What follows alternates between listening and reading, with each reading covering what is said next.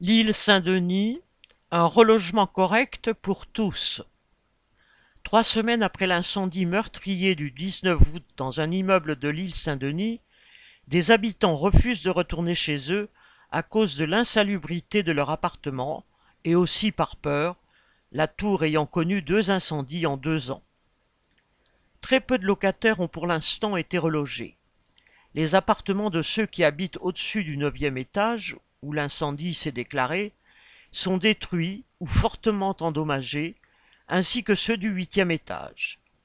Ils sont pour la plupart à l'hôtel, plus précisément ballottés d'hôtel en hôtel, de nombreuses chambres étant réservées pour la Coupe du monde de rugby. Mais ils pourront y rester aux frais de l'office HLM Seine-Saint-Denis Habitat tant qu'ils ne sont pas relogés. En revanche, pour la plupart des habitants du bas de la tour jusqu'au septième étage, l'office HLM a cessé de payer l'hôtel vendredi 8 septembre, les contraignant à retourner dans leur appartement contre leur volonté. Certains appartements n'ont pas de gaz, donc pas de chaude. D'autres, à cause de la grande quantité d'eau qui a été nécessaire pour éteindre l'incendie, ont des cloques au mur et au plafond et même des fissures.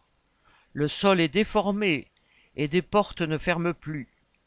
Il y a aussi des mouches et une odeur de pourri dans la cage d'escalier venant du haut de la tour. Et il n'y a pas d'ascenseur pour le moment, même si l'office HLM a mis en place un service de portage. Les habitants n'ont pas confiance au niveau de la sécurité incendie.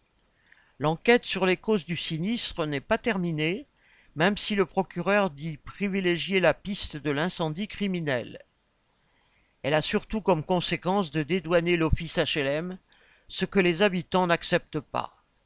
D'autant que pour l'incendie d'il y a deux ans, ils n'ont jamais été informés des causes du départ du feu situé dans les parties communes, comme cette fois-ci.